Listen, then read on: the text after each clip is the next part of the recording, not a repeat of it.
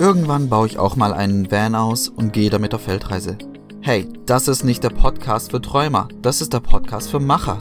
Hier erfährst du von echten Vanlifern, wie sie ihren Van ausgebaut haben und wie sie dann auf Reisen gehen. Umgebe dich mit den Menschen, die das erreicht haben, was du gerne erreichen willst. Andy und Tina reisen mit Charlie in ihrem selbst ausgebauten VW LT28 durch Europa und Marokko.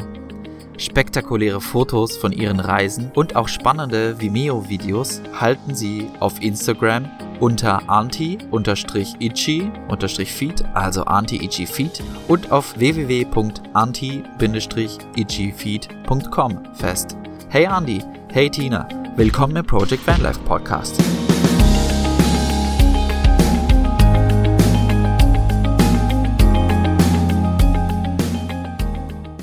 So, dann wärmen wir dich mal auf. Diese Fragen hat bestimmt noch keiner gestellt. Wie bleibst du sauber? Wie machst du deine Wäsche? Und wie gehst du aufs Klo? Tina fegt grundsätzlich einmal am Tag äh, aus, mindestens einmal am Tag. Ja, Sauberkeit muss sein.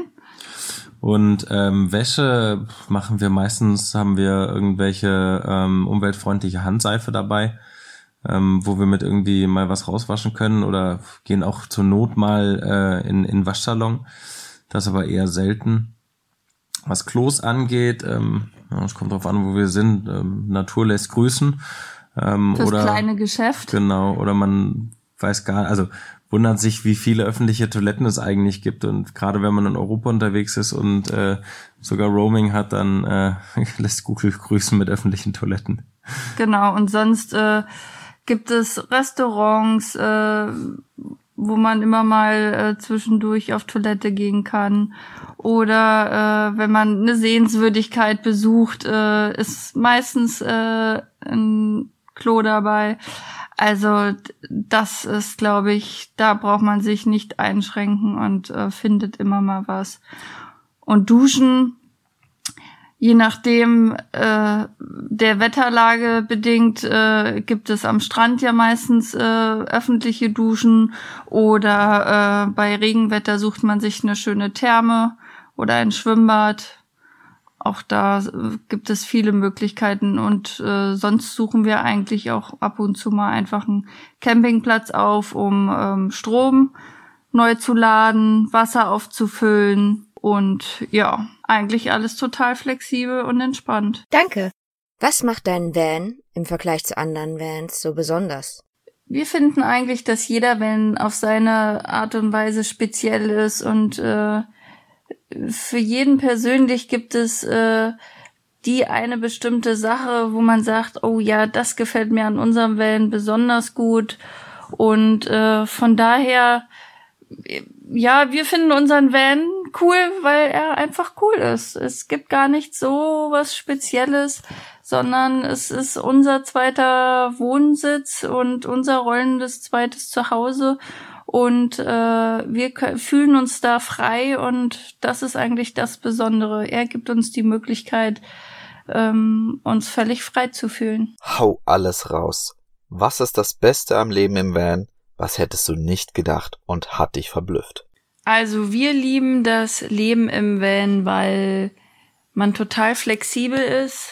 Du kannst einfach losfahren, einsteigen und woanders hinfahren oder von zu Hause mal auch übers Wochenende einfach wegfahren und ähm, steigst ein und hast aber trotzdem dein Zuhause mit dabei. Genau, du hast quasi dein rollendes Bett immer dabei. Du kannst dir jederzeit was zu essen kochen und ähm, ja, wie gesagt, äh, es müssen nicht immer die großen Reisen sein, sondern auch einfach mal so eine kleine Flucht vom Alltag äh, am Wochenende raus in den Harz zum Beispiel bei uns und ja, das ähm, du fühlst dich einfach trotzdem immer zu Hause, weil du dein rollendes Zuhause dabei hast. Jetzt wird es spannend. Erwischt beim Wildcampen, Diebstahl, Freaks, Feuer, was war das Unangenehmste oder Schlimmste, was dir bisher passiert ist? Wie bist du damit umgegangen? Wir haben eigentlich noch gar nicht so viele schlechte Erfahrungen gemacht. Wir wurden einmal bisher von der Polizei von unserem Schlafplatz vertrieben. Das war auf einem Parkplatz in Slowenien in Bled. Und dort hat morgens um 8 Uhr ähm, zwei düster dreinblickende äh, Polizisten an unserem Van laut geklopft und uns vom Hof gejagt. Da standen wir aber noch mit vielen anderen und die haben sich am Ende mehr um den Typen im Zelt gekümmert als um uns. Von daher haben wir ratzfatz unsere Sachen gepackt und haben uns vom Acker gemacht.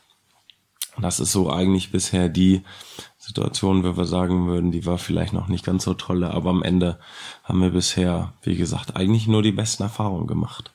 Mm, wir müssen aber auch sagen, dass wir schon äh, uns ähm, an gewisse Regeln halten und äh, das Land äh, respektieren. Das heißt, wenn in Nationalparks oder auf Parkplätzen explizit äh, darauf hingewiesen wird, dass das äh, Übernachten nicht gestattet ist, dann halten wir uns auch daran. Mag sein, dass es vielleicht, dass wir da ein bisschen Schisser sind, aber ähm, für uns ist das dann so, da muss man nichts äh, irgendwie provozieren und von daher sagen wir, okay, wenn es explizit dran steht, dann machen wir das auch nicht. Kennst du diesen Satz? Irgendwann baue ich auch einen Bus aus und gehe auf Weltreise. Was glaubst du, hindert diese Leute daran? Wie denkst du über diese Hindernisse? Wir haben das eigentlich schon, schon sehr oft erlebt, dass Leute im Gespräch gesagt haben, oh ja, das würde ich auch gerne mal machen, eine Weltreise oder ein Van umbauen oder in das Land da und dahin reisen. Aber ähm, ja, wir haben die Erfahrung gemacht oder eigentlich das, das Gefühl, dass es so zwei, zwei Arten von Nicht-Touren gibt. Dass die einen sagen es, meins aber nicht so wirklich und äh, haben das eigentlich schon gleich wieder vergessen, sobald man aus dem Gespräch raus ist. Ähm, da ist es egal, was man ihnen für Möglichkeiten gibt. Ähm, sie werden immer die Hindernisse sehen, sei es Familie, sei es Haus, sei es Auto, sei es Handy, sei es was auch immer. Und äh, werden es eigentlich nie tun. Das zweite ähm, sind eher Personen, die jemanden bräuchten, die sie mitreißen, die ein Partner, der sie quasi dabei unterstützt und ähm, ihnen quasi so den letzten Anstoß gibt und einfach, ähm, dass man es nicht alleine machen muss. Ich glaube, dass das auch äh, einige gibt, die, die gerne das einfach teilen möchten und es alleine nicht können. Titten auf den Tisch. Wie finanzierst du deine Reise und was hat dein Van gekostet?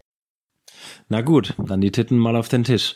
Wir haben für unseren äh, Charlie 6000 Euro in der Anschaffung bezahlt und haben nochmal für Ausbau, ähm, sprich äh, Materialien, Holz, ähm, die ganzen Elektrogeräte, Gas, dergleichen nochmal so etwa 4.000 bis 5.000 ähm, zusätzlich investiert, ohne die Reparaturen, die wir noch machen mussten. Von daher sind wir so etwa bei 10.000 bis 11.000 Euro für unseren Bus. Eine Stange Geld, aber äh, es hat sich immer wieder gelohnt, wenn wir, wenn wir unterwegs sind, wissen wir, wir haben genau die richtige Entscheidung getroffen. Und ähm, da wir leider noch nicht zu den Fulltime-Van-Lifern äh, gehören, ähm, gehen wir ganz normal arbeiten und ähm, versuchen aber natürlich nebenbei schon an Plan B zu arbeiten.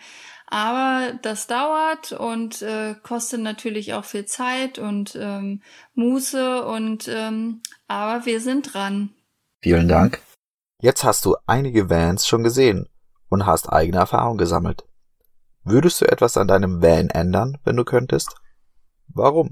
So viel würden wir gar nicht ändern. Vielleicht mal abgesehen von dem Kleber unseres Dachfensters. Da haben wir nämlich Sikaflex verwendet und das ist nach eineinhalb Jahren so porös geworden, dass wir einen kleinen Wasserschaden haben. Von daher nehmt nicht Sikaflex, sondern lieber Dekalin. Das ist nämlich etwas äh, flexibler und mehr so eine Knetmasse, die man auch nach Monaten immer noch bearbeiten kann. Und äh, das ist erheblich ähm, flexibler und kommt sehr gut mit, mit irgendwelchen ähm, Erschütterungen oder, oder so zurecht. Ja, und wir haben uns natürlich ganz viel Inspiration auch übers Internet geholt, sprich vielleicht über Pinterest und Instagram und ähm, waren auch auf einem Ausbauertreffen. Wichtig ist einfach, guckt euch viel an, guckt, was zu euch und was zu eurem Bus passen könnte, malt euch Skizzen und ähm, ja, macht euch einfach vorher so ein paar Gedanken. Dann kann eigentlich nichts schiefgehen. Danke. Welche nützlichen Gegenstände empfiehlst du anderen, damit ihr Leben im Van einfacher wird? Ja, was macht das in unserem Busleben einfach? Und zwar, da fällt uns ganz spontan ein, das haben wir uns dieses Jahr zugelegt, das ist ein kleines Tablett zum Aufstellen. Da kann man wunderbar dann einfach mal gemütlich im Bett frühstücken und äh, vielleicht aber auch arbeiten, ohne groß jetzt was äh, auszupacken. Klappt man das Tablettchen auf und kann da seine Sachen drauf drapieren. Und äh, was auch ganz nett ist, ist der kleine, ist der Toaster, der eigentlich nur aus so Drahtgestell mehr oder weniger ähm, besteht und man dann einfach ringsrum Brötchen oder Toast aufstellen kann. Wie planst du deine Reise? Welche Hilfsmittel benutzt du, um deine Gegend zu erkunden? Benutzt du Apps, Bücher, Menschen? Bei uns sieht die Vorbereitung meistens so aus, dass Tina eigentlich eine Karte von dem Land erstellt und wir das ähm, diese diese Karte nach und nach mit Informationen füllen. Also was gibt es für Städte, die wir vielleicht angucken wollen? Was gibt es für Orte, für spezielle ähm, Nationalparks, ähm, für irgendetwas, was wir unbedingt ansehen möchten, irgendwelche Wasserfälle oder Schluchten oder dergleichen.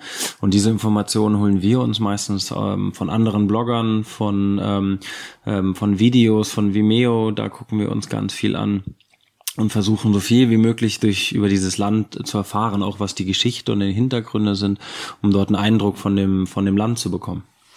Ja, und dann, äh, wenn wir unterwegs sind, haben wir quasi keine konkrete Reiseroute, da wir uns ja auch den Freiraum lassen wollen, äh, Sachen zu entdecken noch selber und ähm, haben für unterwegs auf jeden Fall die Park for Night App, die uns dabei hilft, coole Schlafplätze ähm, zu finden. Die ist wirklich Gold wert.